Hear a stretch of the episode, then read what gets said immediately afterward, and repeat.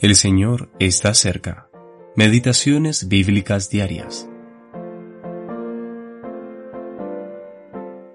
El Espíritu de Jehová vino sobre Sansón, quien despedazó al león como quien despedaza un cabrito, sin tener nada en su mano.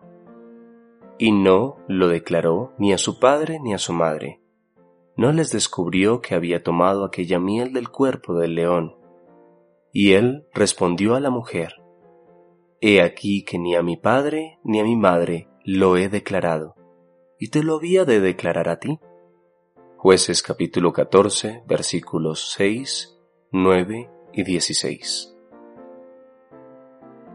Los jueces de Israel. Vigésimo séptima parte. Samson. Parte C. Guardando un secreto.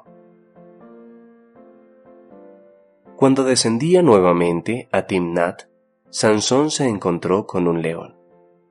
Cuando el felino lo atacó, Sansón lo despedazó sin tener nada en su mano. Algunos días después, él encontró un enjambre de abejas y un panal de miel en el cuerpo del león muerto. Tomando el panal en sus manos, se fue comiéndolo por el camino y lo compartió con sus padres.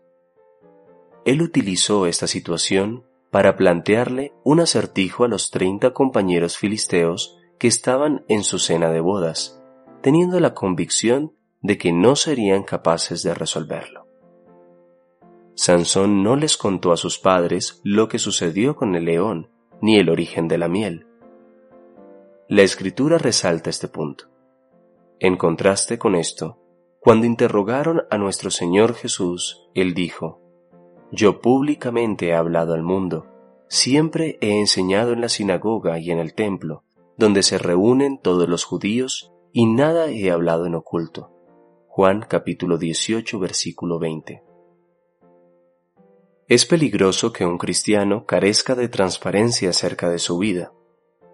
A menudo, esto proviene de una mala conciencia. Todos somos responsables delante de Dios, pero también debemos rendir cuentas entre nosotros recíprocamente. Un joven debe rendirle cuenta a sus padres. Cuando a un cristiano le preguntan acerca de su vida, nunca será bueno que responda cosas tales como no es asunto tuyo o no te incumbe. Somos miembros del cuerpo de Cristo y por lo tanto miembros los unos de los otros. Sansón comenzó no contándole a sus padres, guardando el secreto, y luego le escondió el secreto a su esposa. Todo esto arruinó la cena, la esposa terminó llorando y el matrimonio se rompió. La transparencia entre los esposos es esencial. Solo así existirá un ambiente de confianza mutua, un elemento vital para un matrimonio feliz. Eugene P. Vedder Jr.